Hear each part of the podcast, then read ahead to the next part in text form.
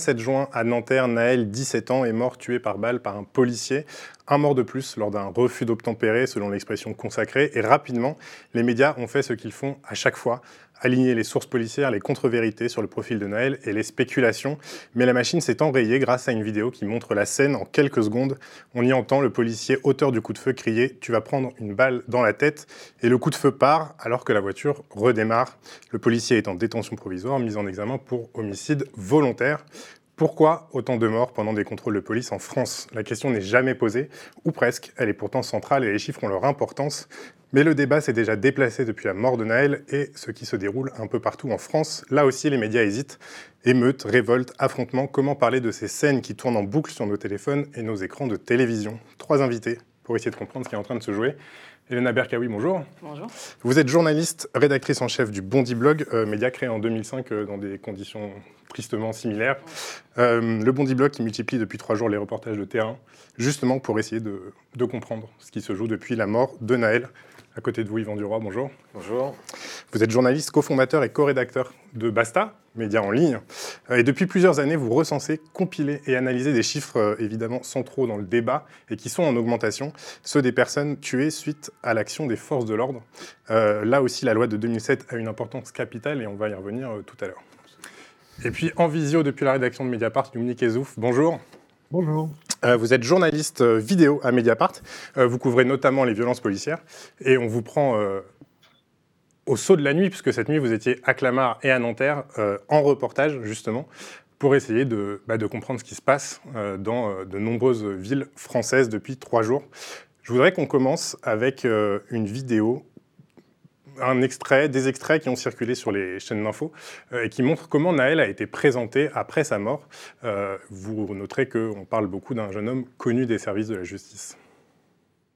Mathias, que sait-on euh, du, du profil de ce jeune homme? Alors effectivement, on sait qu'il a euh, 17 ans et qu'il est euh, connu des services de police, notamment pour conduite sans permis et pour refus d'obtempérer. Il est sur la voiture, appuyé comme ça, en, fixant l'in- l'individu, qui est un individu dangereux hein, d'ailleurs, hein, parce qu'il est connu euh, des services de police, du TAGE, hein, euh, concernant euh, déjà des refus d'obtempérer. Donc il est connu, euh, jeune issu de, de la, de la, comment dire, de la cité des, des Pab- Voilà, il est, Picasso. voilà, il est appuyé. Il, et il le- est connu, il est connu des services de police. Bon, pour autant, encore une fois, Et, ça ne veut le pas dire qu'il mourir. hein, qu'on soit bien clair là-dessus. La victime âgée de 17 ans est donc née en euh, 2006. Elle était très défavorablement connue des services de justice, notamment pour des conduites sans permis euh, ou encore euh, de l'usage de stupéfiants ou encore de nombreux euh, refus d'obtempérer. La victime, Naël M, 17 ans, était connue de la justice pour plusieurs refus d'obtempérer et défaut de permis. Il y a des incidents, à- il y a des- de l'émotion à Nanterre après ce jeune de 17 ans, Naël, très connu des services de police, qui a été victime après un refus d'obtempérer de tirs de policiers. On peut se dire que ce, ce gamin a 17 ans au vo- à la voiture d'un volant, à- au volant d'une voiture, pardon, et qui refuse d'obtempérer avant évidemment de mourir, qui refuse d'obtempérer avec un casier déjà long et très connu des services de police. Il y a peut-être un moment où c'est le sauver aussi que de réinstaurer une autorité très claire, très jeune dans le pays. Euh, Elena Berkawi, je vous ai vu sursauter quand, quand vous avez entendu euh, donc Charlotte Dornelas, qui est journaliste euh, sur CNews, qui disait c'est peut-être le sauver que de réinstaller l'autorité policière. Je. Waouh, je sais pas. Je... Là, nous, on est dans un tunnel depuis mardi, donc on n'a pas le loisir de regarder les chaînes d'infos en continu. Je... Waouh, c'est pas possible. On est habitué euh, dans ces affaires-là parce qu'il y a cette mort qui est filmée, qui provoque ces réactions. Ça, déclenche quelque chose, mais combien de Naël en fait? Combien de Naël qui n'ont pas été filmés? À chaque fois, c'est la même rengaine. On a une criminalis- criminalisation de la victime. Euh, je crois savoir que la peine de mort a été abolie en France. Donc, en réalité, il aurait pu tuer des bébés chats. Il ne méritait pas d'être tué à bout touchant. Donc là, enfin, bah, c'est une déshumani- déshumanisation. euh, Enfin, ouais, c'est choquant. Yvan Duroy, euh, alors on a parlé des chaînes d'infos, mais il y a aussi le JT de France 2. hein. Euh, ça se généralise, ce genre de pratique. Pratique qui, en fait, repose sur une chose, c'est les sources policières. C'est-à-dire que, dans un premier temps, les journalistes répètent ce que leur disent leurs sources policières. Oui, c'est quasiment systématique. Alors déjà, réinstaurer l'autorité policière, je ne pense pas que ça passe par braquer son pistolet sur, la tête de quelqu'un. Mais, effectivement, dès qu'on a un, drame comme ça, avec l'intervention de la police qui est, controversée, voire clairement illégale ou, arbitraire, il y a toujours une tentative de disqualification de la victime ou des proches de la victime. Euh, on va ressortir son casier judiciaire, on se demande comment il arrive euh, sur les plateaux télé. Euh, on, va, enfin, on va aller chercher des délits d'il y a plusieurs années, etc. La, question n'est pas, quelles que soient la, les fautes et délits commis au préalable ou pas par le passé par, par la personne, par la victime, la question qui se pose, c'est est-ce que le, recours à la, force létale est, légitime et justifié ou pas dans ce cas-là, et de, débattre de ça. Euh, effectivement, la peine de mort a été euh, abolie dans ce pays. C'est pas à des policiers de, décider, quand il n'y a pas de, danger immédiat ou, de, menace pour autrui ou pour eux, d'appliquer une peine, euh, quelle qu'elle soit. C'est à la justice. Donc, dans ce cas-là, si, c'est quelqu'un qui, a commis plusieurs refus d'obtempérer, on, fait une enquête, on va l'interpeller et puis on va lui, mettre une amende ou, le juger pour, des, refus d'obtempérer à, répétition. on ne prend pas une balle pour ça. Yumni Kezouf, euh, le problème des, sources policières, c'est un problème que Mediapart a souvent euh, traité. Euh, comment vous faites, vous, avec les sources policières? C'est-à-dire, comment vous traitez ces sources? En fait, il faut les traiter comme on traite n'importe quelle source, c'est-à-dire il faut écouter, recouper, vérifier, en avoir d'autres et c'est là tout le problème, euh, c'est tout ce qui n'est pas fait euh, par ce qu'on appelle euh, parfois euh, du journalisme de préfecture, etc.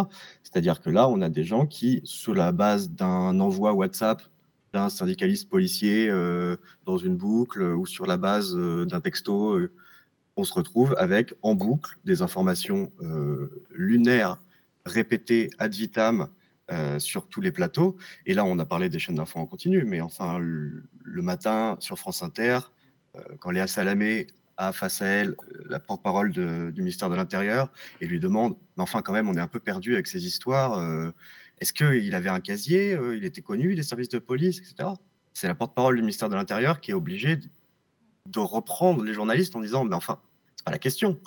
La question, c'est qu'il y a quelqu'un qui est mort là. Eh ben, c'est ça qui est lunaire. justement, je vous interromps une seconde parce qu'on a l'extrait, donc on va le ah bah diffuser. Euh, non, non, mais pas de problème. Euh, donc justement, euh, Léa Salamé était face à Camille Chaise, qui est porte-parole du ministère de l'Intérieur. Et en effet, donc c'est Camille Chaise qui a dû rappeler que le débat n'était pas vraiment là.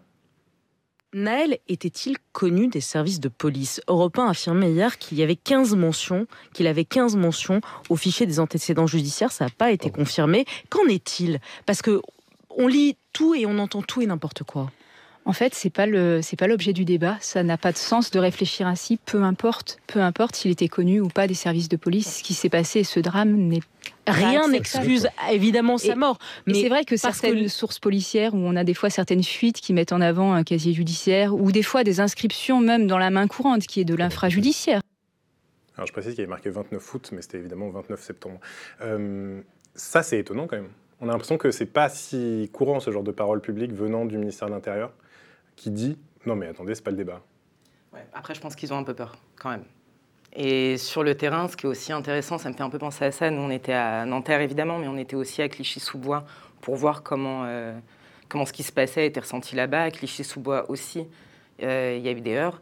Donc, euh, ce qui est aussi intéressant, c'est quand on discute avec les jeunes, ils sont branchés aussi sur les réseaux sociaux, ils voient ce qui se passe, ce qui tourne, les réactions qu'il y a, ils réagissent. Et ça, c'est une brutalité qui, qui ressentent les propos de Charlotte Dornelas, ses compagnies et tout ça. Donc, euh, ah ouais, complètement. Complètement. Et qu'est-ce qu'ils vous disent? Euh, bah, Là, ils nous parlaient de Bardella et compagnie. Enfin, c'est, en vrai, ils en rigolent presque. Mais euh, ils en rigolent presque, mais ça touche. Ça touche. Et là, par rapport aux réactions de. Parce qu'il y a eu les, la première réaction d'Emmanuel Macron, aussi celle de Gérald Darmanin, les premières étaient quand même étonnamment mesurées. Euh, nous, on a discuté de ça avec des jeunes qui nous disaient, mais en fait, ils ont peur que ça pète. La suite, c'est quoi? Parce que là, euh, ils, étaient, à ce moment-là en tout cas, plutôt dans une démarche d'apaisement, juste après que la vidéo a été diffusée. La suite, c'est quoi? On a l'expérience euh, d'homicide policier où il y a des procédures judiciaires qui peuvent durer jusqu'à jusqu'à 10 ans C'était le cas, par exemple, euh, pour Ziad Ebouna. Les policiers, à la fin, ont été relaxés. Et on en voit assez régulièrement, en fait. Parce que quand on demande justice, à la fin, il y a quoi? Donc même ces, paroles d'apaisement de départ, peut-être qu'il y a eu à ce moment-là un peu une prise de conscience. Enfin, on le voit, Gérald Darmanin n'est pas, pas coutumier de ce genre de déclaration. Je pense que je pense qu'ils ont eu peur sur le départ. Et je pense que d'ailleurs, on est déjà passé dans une autre séquence parce que euh, les révoltes qui ont lieu sont aussi récupérées par euh, le ministre de l'Intérieur pour complètement dévier le débat de la question principale qui est l'institution policière, en fait. Et les homicides policiers que euh, Basta recense scrupuleusement depuis des années et qui sont en augmentation. C'est pire qu'avant, en fait. À Clichy-sous-Bois aussi, ce qu'on nous dit, c'est ça.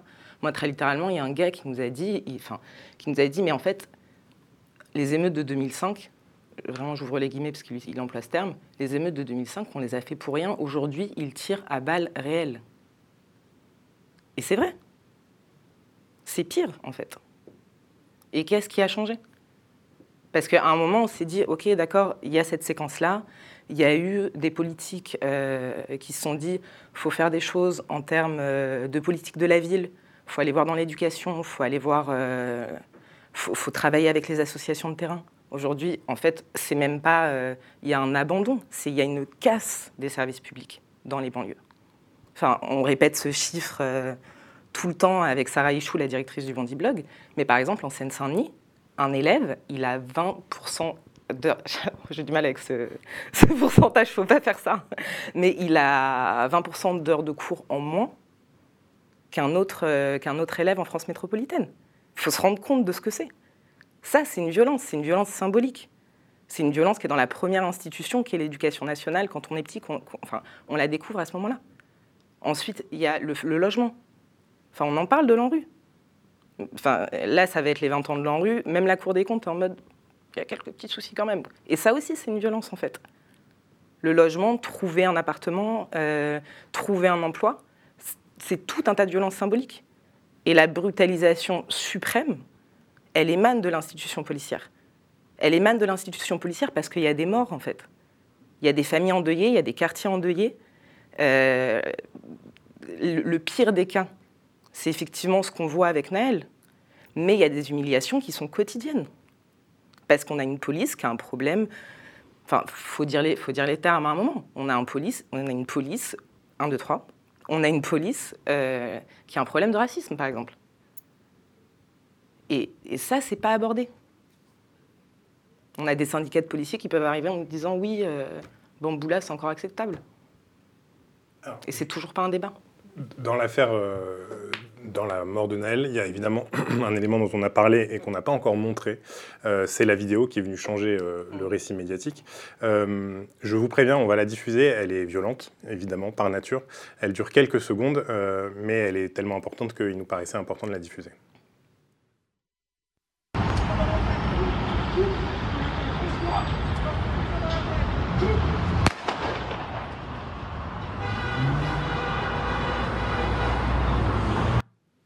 Voilà, donc cette vidéo a été tournée par une passante qui l'a ensuite diffusée sur les réseaux sociaux, sur Twitter notamment.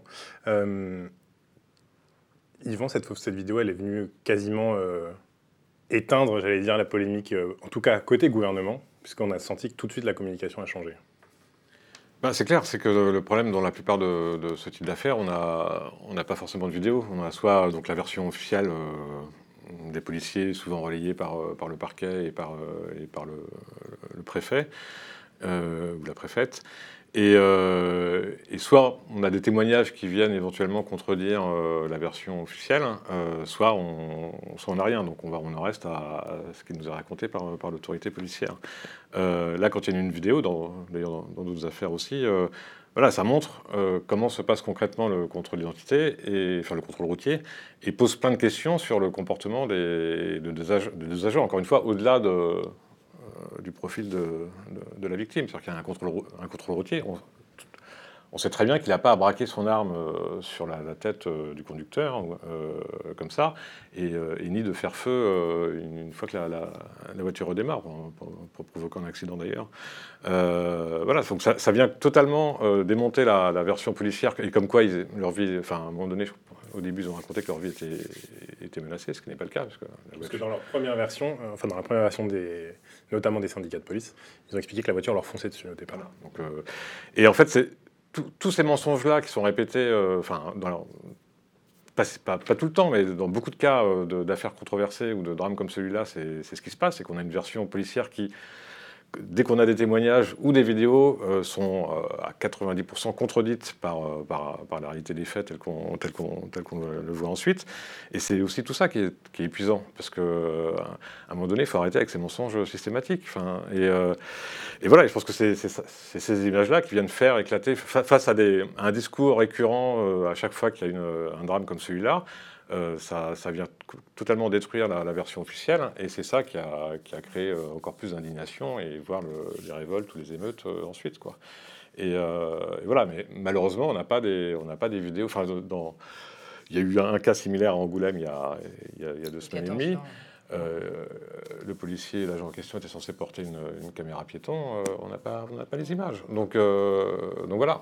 Donc, et je pense voilà, c'est pas. Enfin, il y, a des, y, a des drames qu'on arrive où, la version policière peut être démontée sans forcément avoir, euh, avoir des images parce qu'on a des témoins, etc., ou d'autres agents qui vont à un moment donné nuancer le, le récit de, de, de, leurs collègues. Ça a été le cas notamment pour le, les, les, deux jeunes tués sur le Pont Neuf à Paris euh, il y a un an ou deux ans euh, à coups de fusil mitrailleur. voilà, mais dans ce cas-là, c'est tout le monde voit, euh, et, même des gens qui ne sont pas contrôlés régulièrement, tout ça, voient que, enfin, que jamais ils vont se faire contrôler comme ça. Enfin, je, quand, euh, je suis au volant de la voiture, je ne me fais pas contrôler avec un, pistolet braqué sur, euh, sur ma tempe. Donc c'est, voilà, ça, ça, montre la réalité de ce qui se passe aussi concrètement dans, certains quartiers. Même Celui près d'Angoulême, c'est Al-Hussein Kamara. Et on, enfin, on, a noté aussi que le, le policier auteur du tir n'a été auditionné que ce mercredi donc près de deux semaines après, après les faits. C'est enfin, vraiment sans vidéo, ça n'existe pas. Et d'ailleurs, euh, j'allais vous dire, médiatiquement, on n'en a quasi pas parlé de ce cas. Très clairement. Yumni Kezouf, vous êtes euh, journaliste vidéo. Euh, j'allais dire, ce genre de vidéo, c'est une preuve. en tout cas, c'est un élément de preuve rare et pourtant précieux. C'est un élément de preuve ultra précieux, c'est un élément de preuve de moins en moins rare, mais ce qui est la force de cette vidéo, c'est que elle est quasiment euh, pure et parfaite, si j'ose dire. C'est-à-dire que on a euh, l'angle de vue qui est très bon, qui fait qu'on voit à la fois ce qu'il y a à l'avant de la voiture, en l'occurrence rien, pas de policiers présents à l'avant de la voiture. On entend ce que les policiers disent. Alors c'est, euh, il faut le distinguer, c'est pas tout à fait facile, mais enfin, on l'entend. Ce qui fait que c'est aussi pour ça que les réactions euh, politiques ont été euh, assez mesurées côté gouvernement, côté Gérald Darmanin euh, assez rapidement. C'est parce que ça ne souffre d'aucune contestation possible. Il n'y a pas, on peut pas dire quel est le contexte de cette vidéo, ce qui s'est passé avant, qui pourrait justifier. Là, on a un, élément, voilà, qui, qui souffre d'aucune contestation. Et c'est en ça que cette vidéo, évidemment, est ultra précieuse. Mais c'est effectivement ce que nous disent tous les jeunes à qui on parle euh, dans les quartiers, euh, c'est euh, combien d'affaires il y a où il n'y a pas de vidéo? Combien d'histoires on a, on en a tous, où il n'y a pas de vidéo? Et parfois, c'est pas aussi dramatique que l'histoire de Naël, ça se termine pas par une balle dans le thorax et, un décès. Mais simplement, des violences policières, elles sont quotidiennes et elles sont pas toutes filmées, évidemment. je voulais vous montrer un, un extrait, pardon, je vais y arriver, de Gérald Darmanin, justement, qui s'exprime à l'Assemblée, euh, puisque rapidement, le débat, en tout cas, certains ont essayé de déporter le débat en disant, bon, mais en fait, le problème, c'est pas ce policier, mais c'est la police. Euh, et Gérald Darmanin a répondu à l'Assemblée, et du coup, on va enfin parler des chiffres.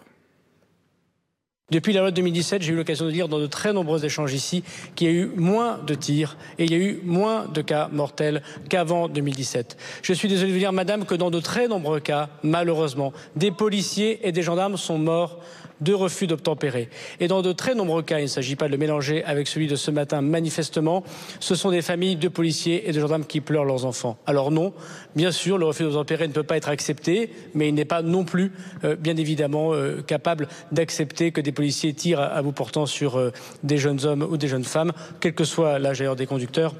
Et vous dire qu'on doit respecter le deuil des familles, mais la présomption d'innocence des policiers.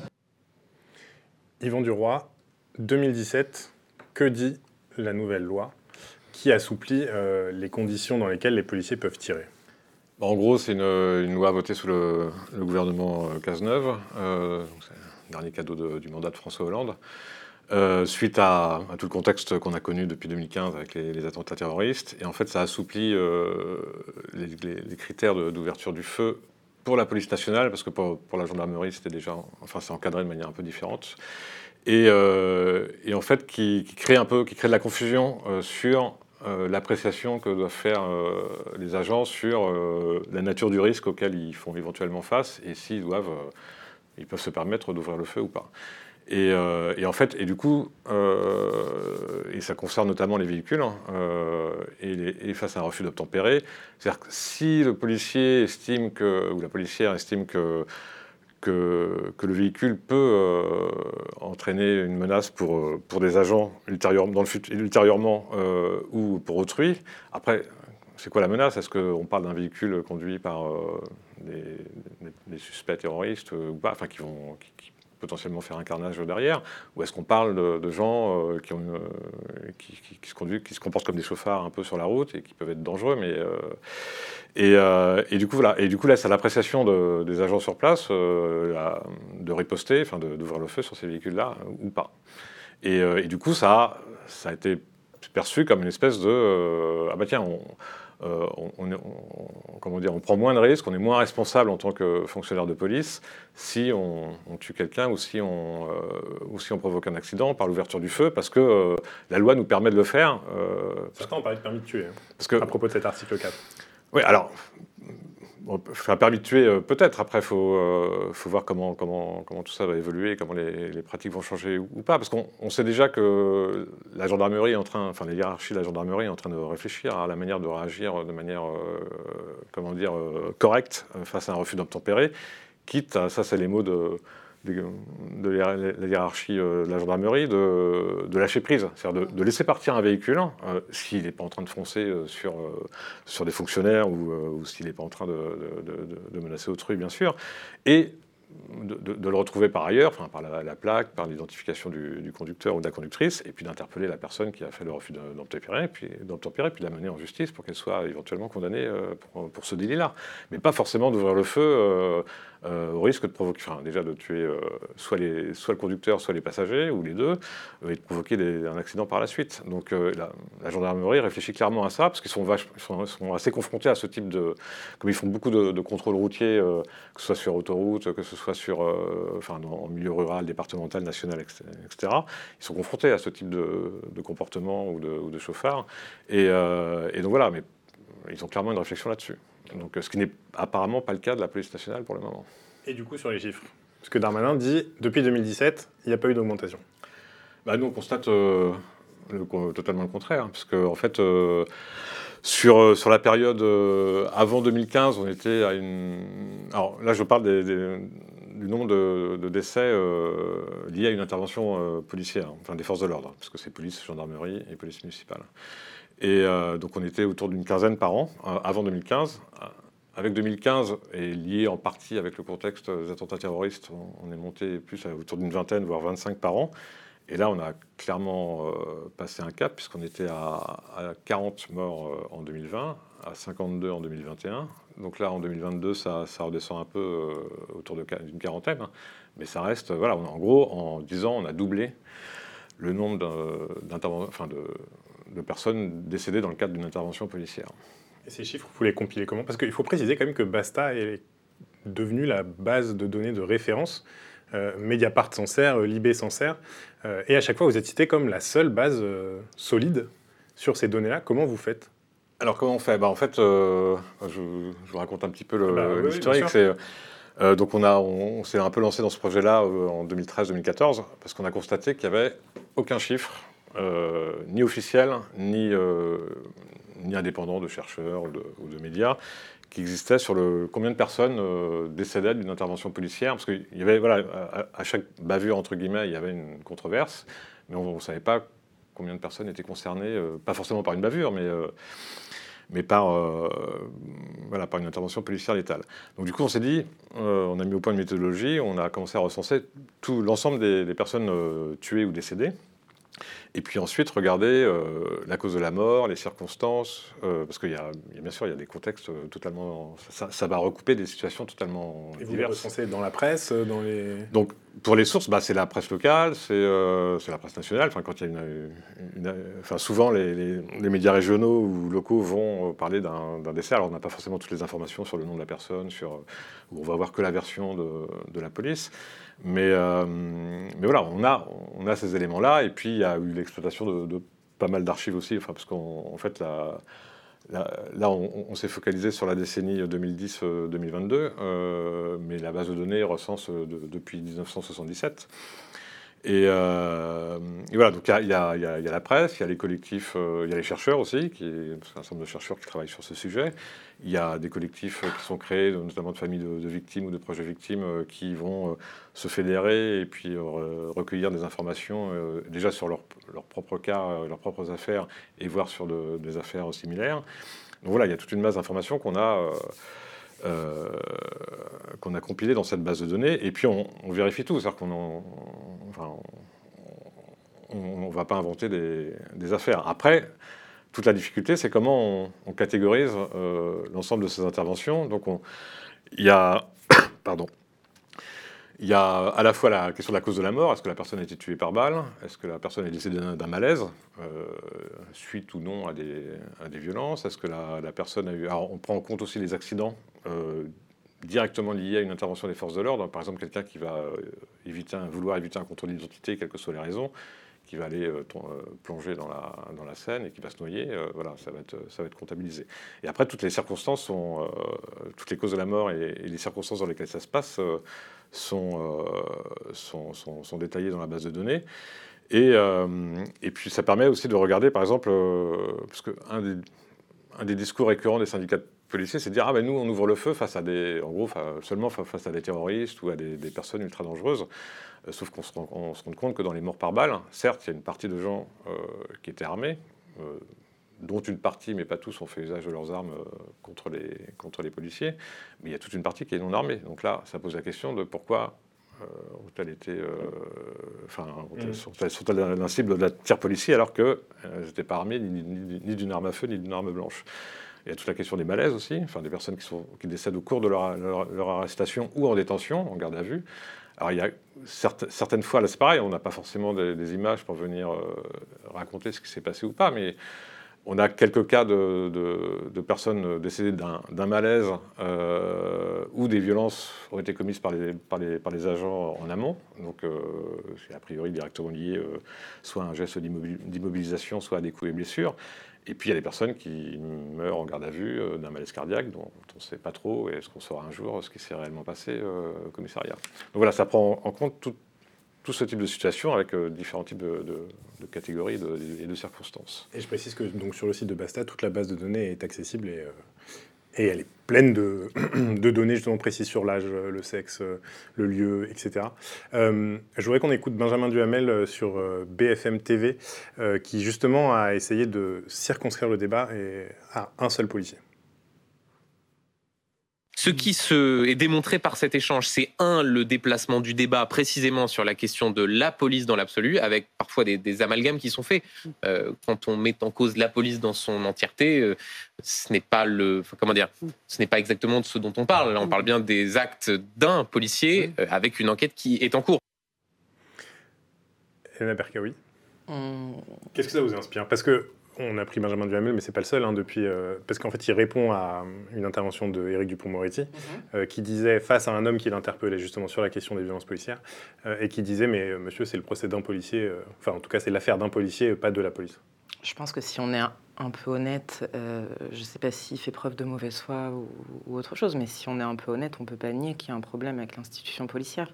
Et c'est un problème que enfin, nous, on a un peu grandi avec, parce que au cœur de la rédaction du Bondi Blog, euh, enfin, tout le monde a été marqué, euh, même les plus jeunes en réalité, parce qu'il y en a qui étaient même, enfin, il y en a qui sont très, enfin, qui peuvent être très jeunes en stage, par exemple, qui n'étaient pas nés.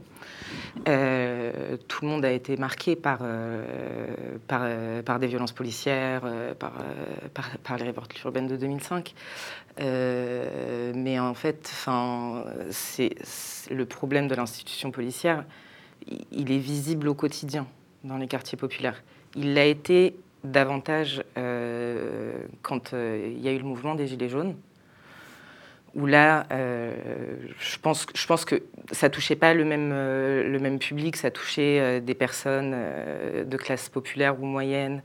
Donc le traitement a été, a été différent parce que c'est des gens qui sont moins à la marge en fait de la société. Donc ça, j'ai un peu du mal à comprendre. Encore plus récemment, il y a, les mouvements contre les manifestations contre la réforme des retraites où euh, la question du maintien de l'ordre a aussi été abordée. On a la présence de syndicats de policiers sur des plateaux télé qui souvent euh, tiennent eux-mêmes en fait des propos qui disent quelque chose sur euh, la santé en fait de leur institution. Donc, sans être dans l'outrance ou quoi que ce soit, enfin, c'est aussi dans quelle société on a envie de vivre. Est-ce qu'on a envie de vivre dans une société où la police tue? Parce que c'est factuel de le dire. Euh, est-ce que, enfin, est-ce qu'on a envie de vivre dans cette société-là? Je, je, ouais, je suis un peu interpellée. Je me dis, mais en fait, est-ce, ne pas voir aujourd'hui qu'il y a un problème avec l'institution policière, ça me paraît aberrant, oui. Yumni Kezouf, euh, qu'est-ce qu'on vous dit de la police quand vous allez en reportage? Parce qu'on a, aussi beaucoup entendu parler de, d'américanisation de la société française. Euh, et des gens, à l'inverse, dire bah, non, mais en fait, euh, on ne copie pas les Américains, on l'a toujours fait.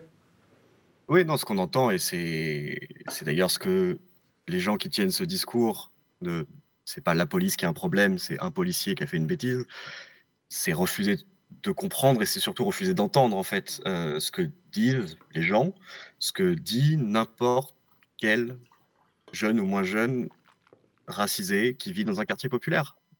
Tous, tous et toutes ont des expériences quasi quotidiennes de brimade, d'humiliation, d'excès de zèle, de contrôle répété, de tout et n'importe quoi, mais un ensemble de, de, de, brimades et de rapports avec la police qui sont ultra compliqués, qui font que non, on peut pas dire c'est le problème d'un policier. Et quand on est sur le terrain et qu'on discute avec tous ces jeunes, ils nous disent tous, le problème c'est là, l'étincelle, c'est la, mort de Naël, évidemment.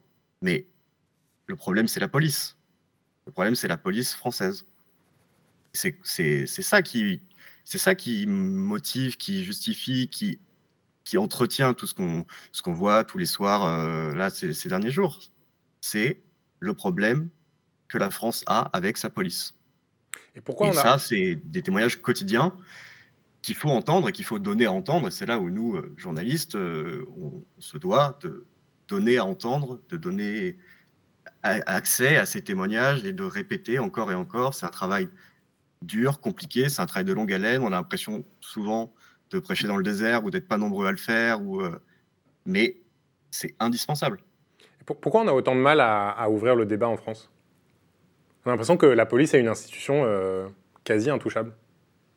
Oui, c'est une institution qui surtout a énormément, énormément de mal à se remettre en cause. Euh, Ali Rabel, le maire de, maire de Trappes, était, euh, était sur notre plateau à Mediapart il n'y a pas très longtemps. Euh, il discutait de ça justement et faisait une comparaison assez intéressante avec d'autres corps de métier où les esprits de corps sont très forts, etc. Il prenait l'exemple des, médecins, des obstétriciens et des violences obstétricales et de comment en fait un corps de métier peut considérer qu'il y a des soucis, changer les procédures, faire évoluer les choses ça ne change pas tout, ce n'est pas. Mais se poser les questions sur son propre rapport à sa, pratique. Et effectivement, le constat qui est fait par tous, c'est que c'est pas fait dans la police. C'est pas fait dans la police parce qu'en en fait, on a un ministère de l'Intérieur qui, et c'est pas le propre de Gérald Darmanin, hein, c'est un long processus, qui est euh, un ministère de la police. le ministre de l'Intérieur est toujours et encore décrit comme le premier flic de France. C'est pas ça. C'est pas ça un ministre de l'Intérieur. C'est pas censé être un flic, un premier flic. C'est censé être le ministre qui s'occupe de la paix sociale dans l'intérieur de son pays. Et ça, c'est un problème structurel que, qu'on a qui qui est l'aboutissement de décennies d'évolution et qui fait qu'effectivement, il n'y a aucune remise en question possible. Yvon Duroy, est-ce qu'on a souvent dit que Gérald Darmanin, mais bien d'autres avant lui, hein, c'est une expression qu'on entend souvent qu'un ministre a peur de sa police. Le ministre de l'Intérieur, il a peur que la police le lâche. Est-ce que c'est encore le cas et est-ce que c'est pour ça qu'on n'a jamais un ministre, un ministre de l'Intérieur qui ose ouvrir le débat?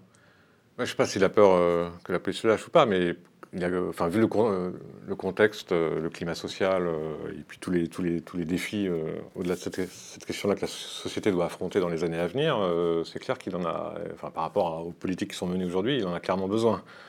et ce qui pose la question d'ouvrir le débat, c'est quoi une force de sécurité publique? Elle doit servir à quoi? C'est quoi sa déontologie? C'est quoi la ligne rouge? Est-ce qu'elle doit servir aveuglément l'État?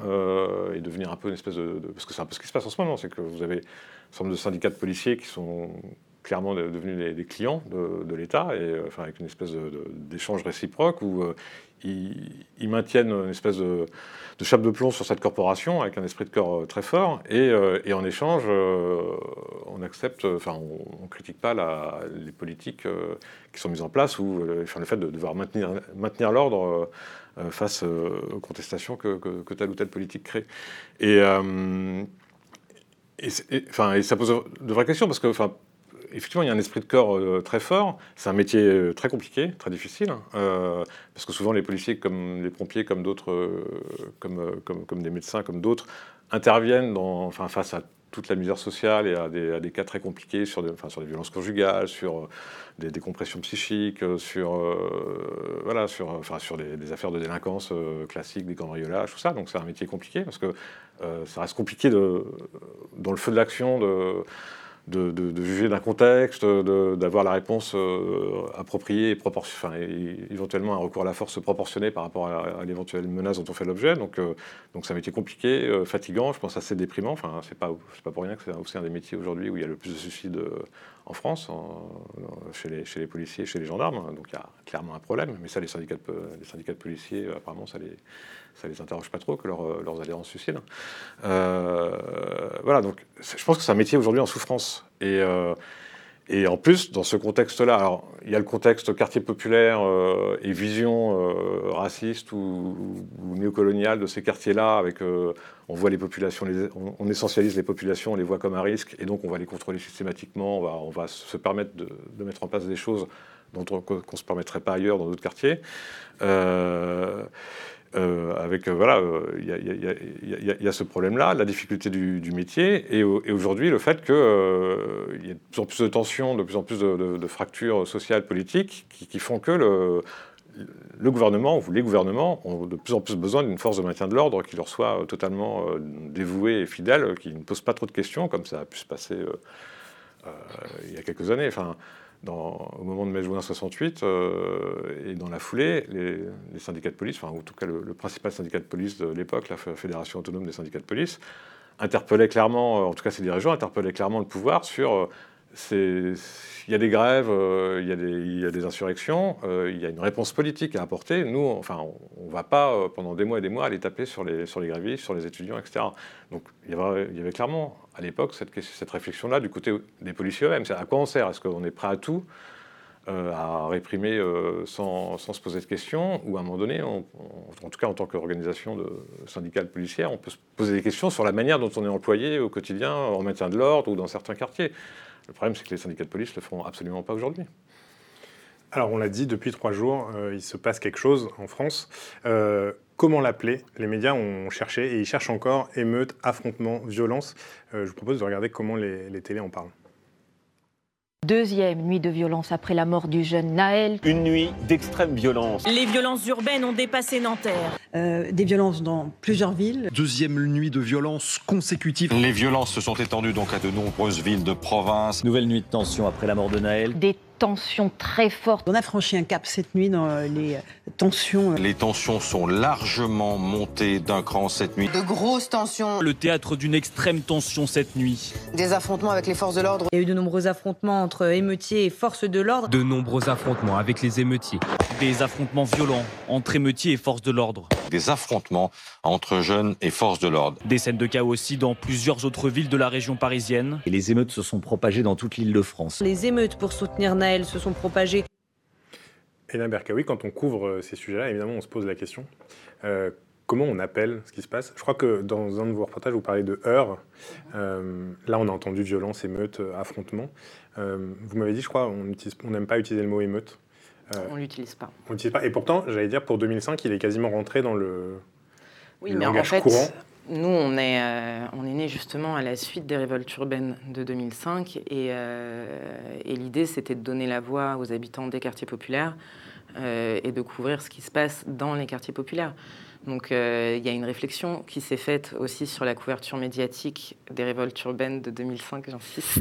Ah non, mais- Mais euh, en fait, le terme émeute, il pose question parce qu'en fait, oui, il est rentré dans le langage courant, peut-être par facilité de langage, mais c'est un mot qui est lourd de sens. Émeute, enfin, c'est presque, c'est presque animalisant en réalité. Et surtout, ça décharge tout totalement le caractère politique de ces révoltes.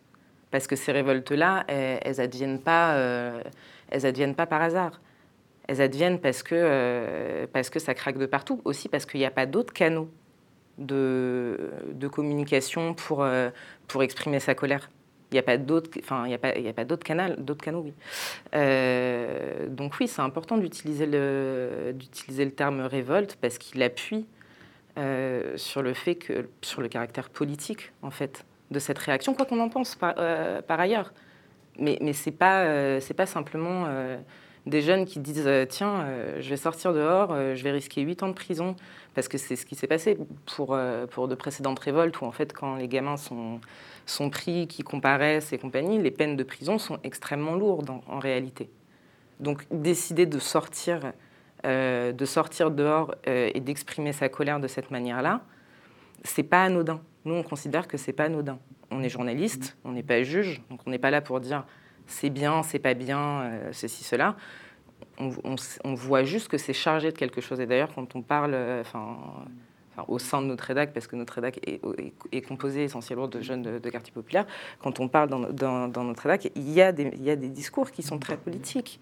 Donc en fait, c'est amoindrir les choses, c'est euh, les distancier, c'est aussi, à mon sens, une manière, encore une fois, de stigmatiser euh, ces jeunes-là. C'est une manière aussi de déplacer le débat, de faire d'ailleurs, parce qu'il y a la construction du jeune de quartier, euh, une construction médiatique euh, qui doit beaucoup à Nicolas Sarkozy par ailleurs. Mais, on ne peut pas s'arrêter là, en fait. On on peut pas rester sourd aux revendications qui sont, qui sont par ailleurs formulées. Parce que le reste du temps, on est sourd. C'est aussi peut-être pour ça que- que- qu'il y a ces, ces réactions-là. Dominique Ezouf, euh, à Mediapart, est-ce que vous vous êtes euh, posé la question euh, Est-ce que vous avez réfléchi à ce vocabulaire et lequel vous employez?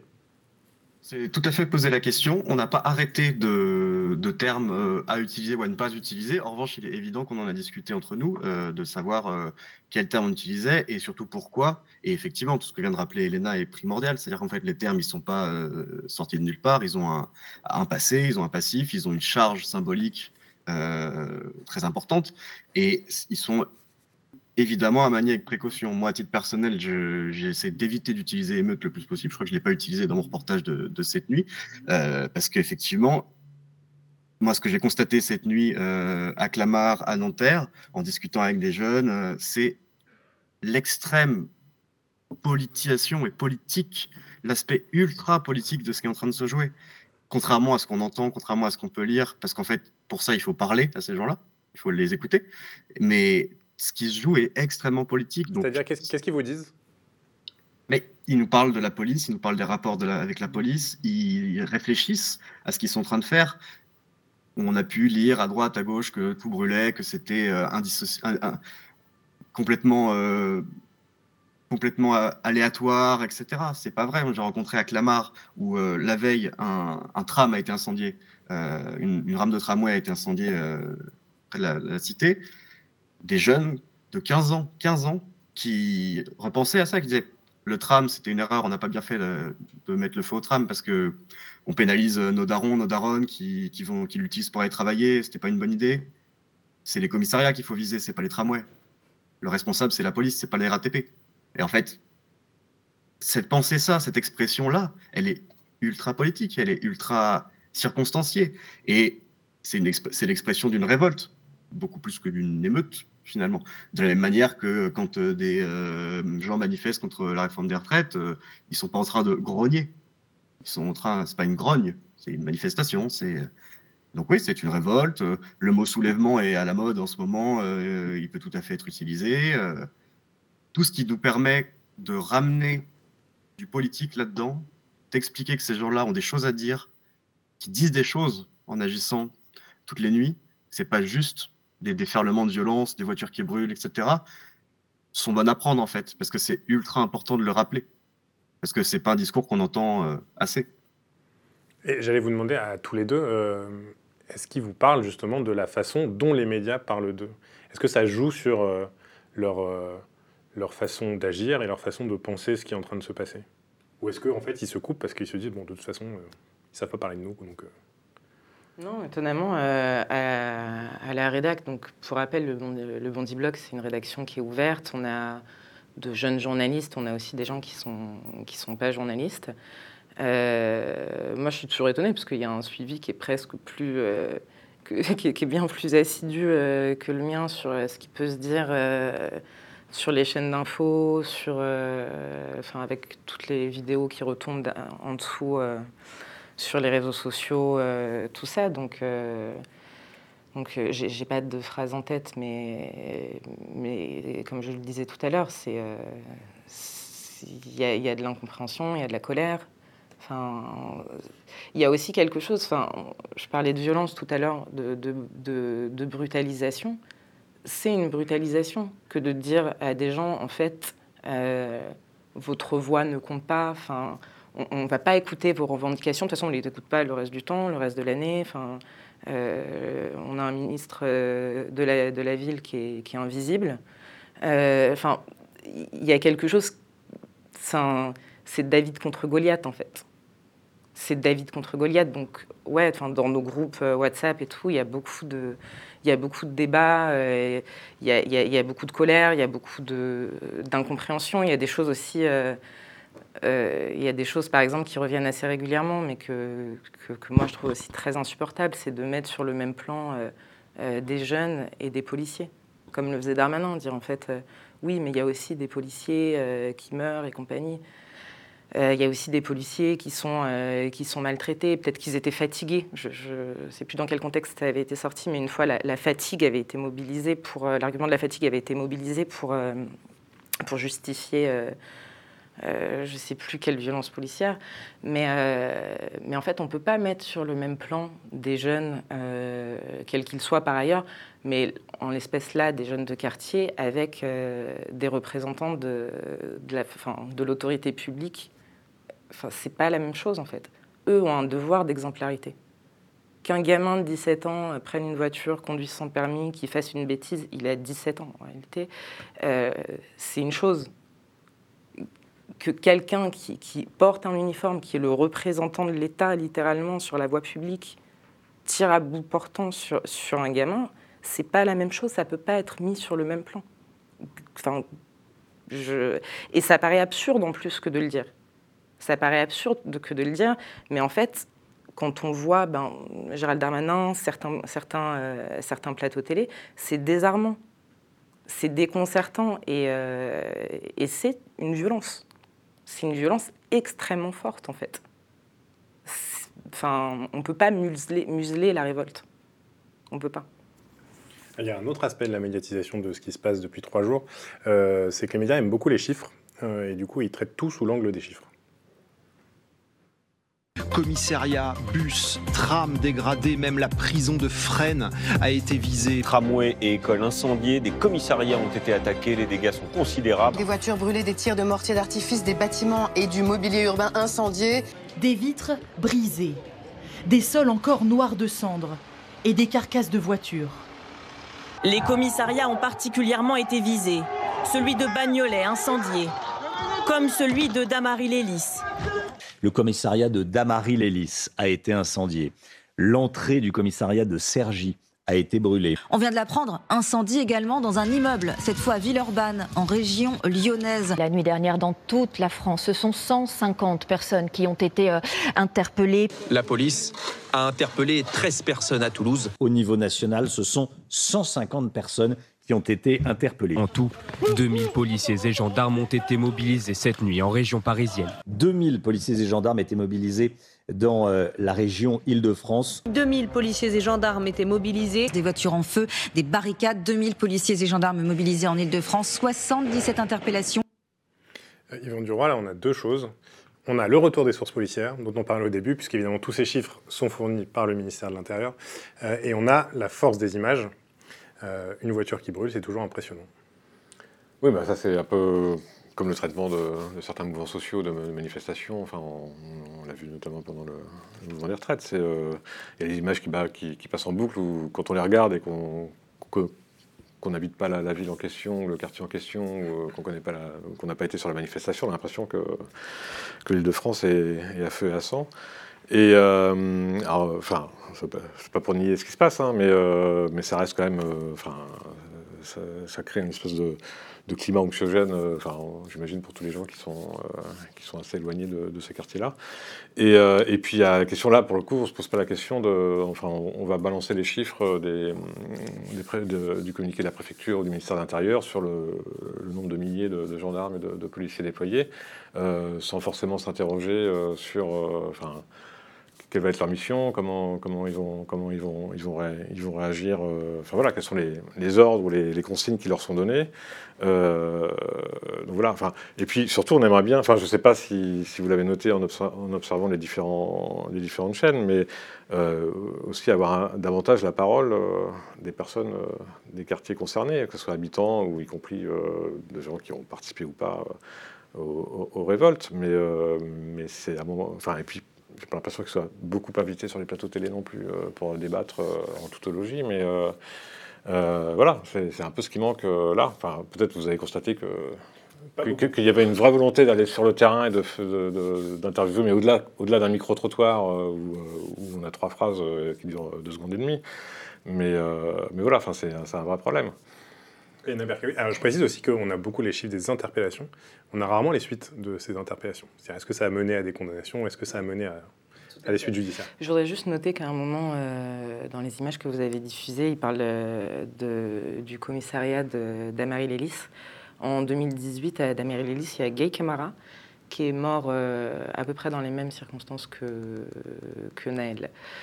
Juste euh, au passage, la colère, elle vient jamais de nulle part. Et il me semble qu'en plus, il y a encore quelques années, toujours dans cette même, ville, euh, il y avait eu, euh, il y avait eu encore des, violences policières. C'est pas une colère qui vient, de nulle part sur, euh, ces interpellations. nous, malheureusement, on a une petite rédac, on a des petits bras, donc on n'a pas les moyens de, suivre tout, ce qui, se passe derrière. Mais effectivement, les condamnations, en tout cas, j'ai un ami qui était au procès euh, euh, des révoltes de Beaumont-sur-Oise. euh, euh, enfin, où comparaissaient des jeunes qui avaient, euh, qui avaient manifesté.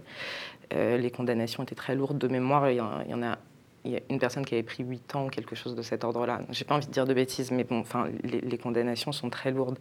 Et je pense que les jeunes en ont conscience quand ils, quand, quand, quand ils descendent dans la rue. Donc, euh, donc voilà. Euh, aussi, je, je, je, le noter, mais là, il y a énormément, enfin, de, il y a énormément de forces policières qui sont euh, mobilisées ces derniers jours.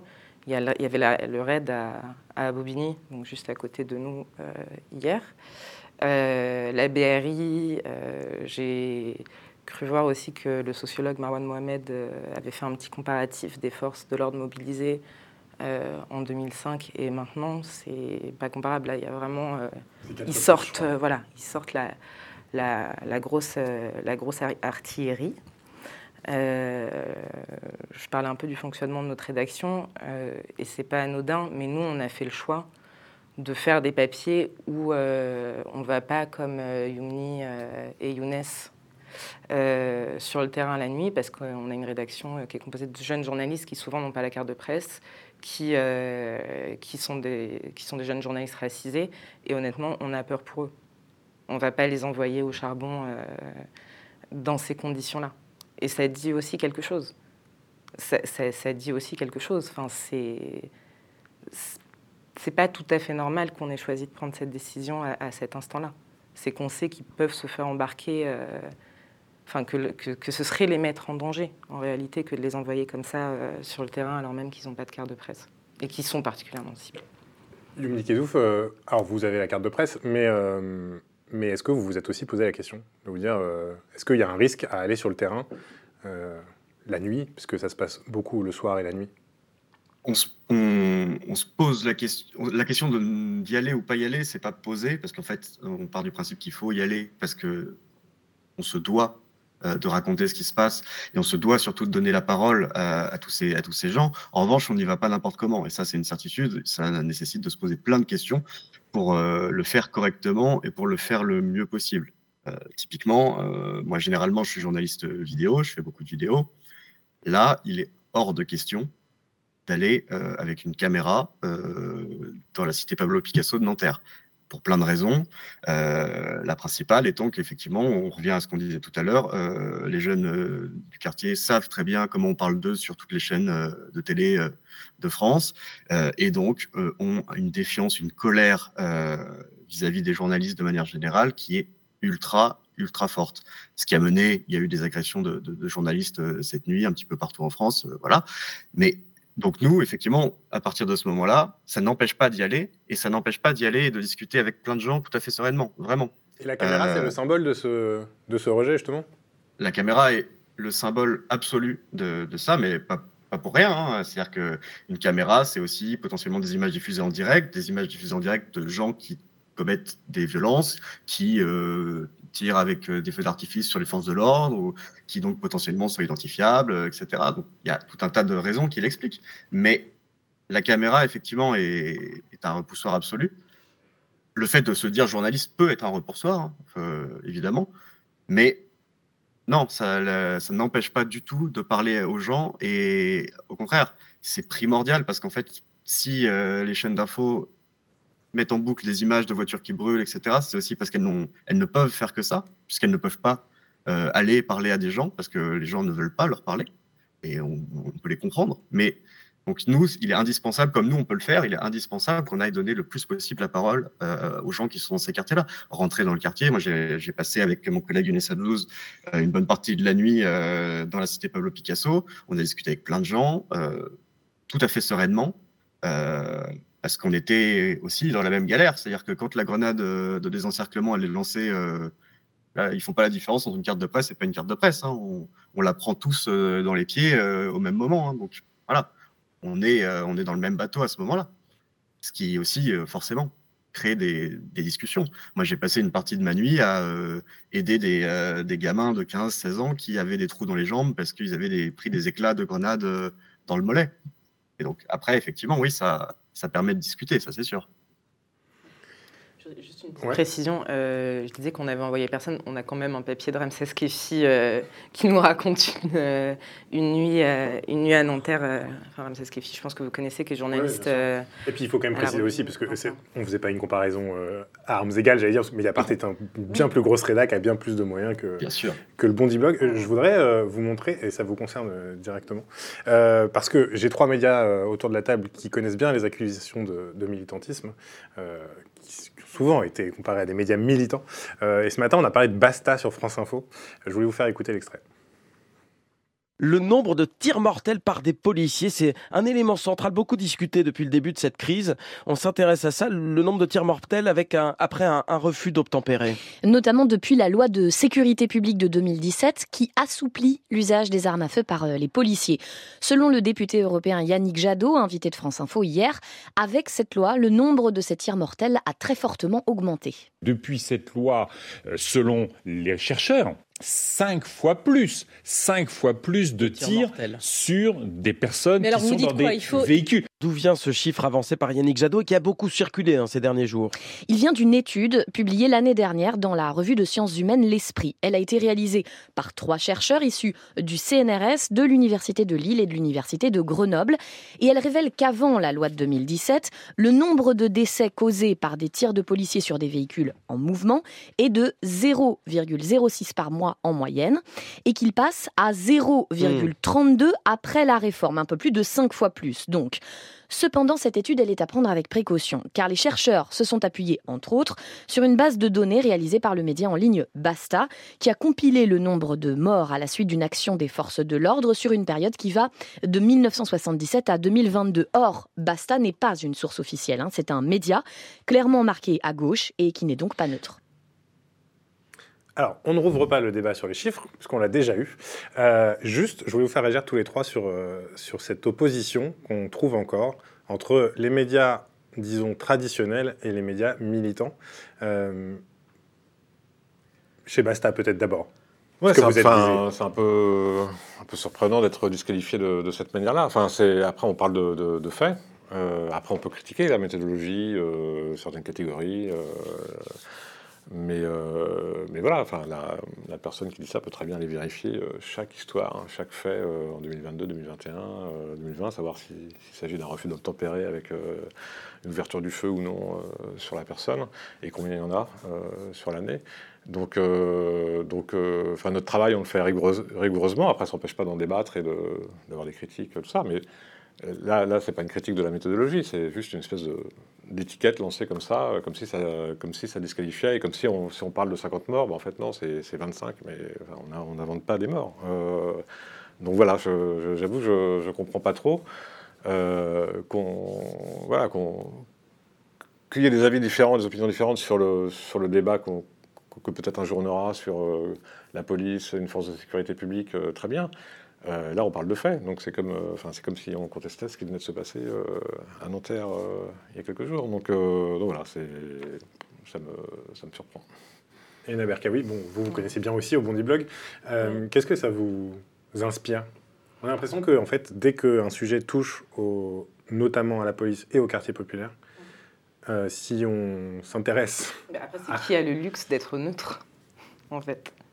Et visiblement, je pense que nous, on n'a pas euh, ce luxe euh, aux yeux, euh, aux yeux des, plus gros médias parfois. Mais, après, j'invite les gens à aller vérifier les informations qu'on sorte. je suis rédactrice en chef, donc je peux vous dire que je fais très attention. Elles sont à chaque fois vérifiées. On fait attention à l'usage des mots qu'on emploie. Quand on met quelqu'un en cause dans un papier, il y a un contradictoire derrière. Et je peux vous assurer qu'on est beaucoup plus rigoureux qu'énormément de médias en fait. Enfin, parce qu'on n'a pas de service juridique, du coup, on est vraiment, vraiment, vraiment rigoureux.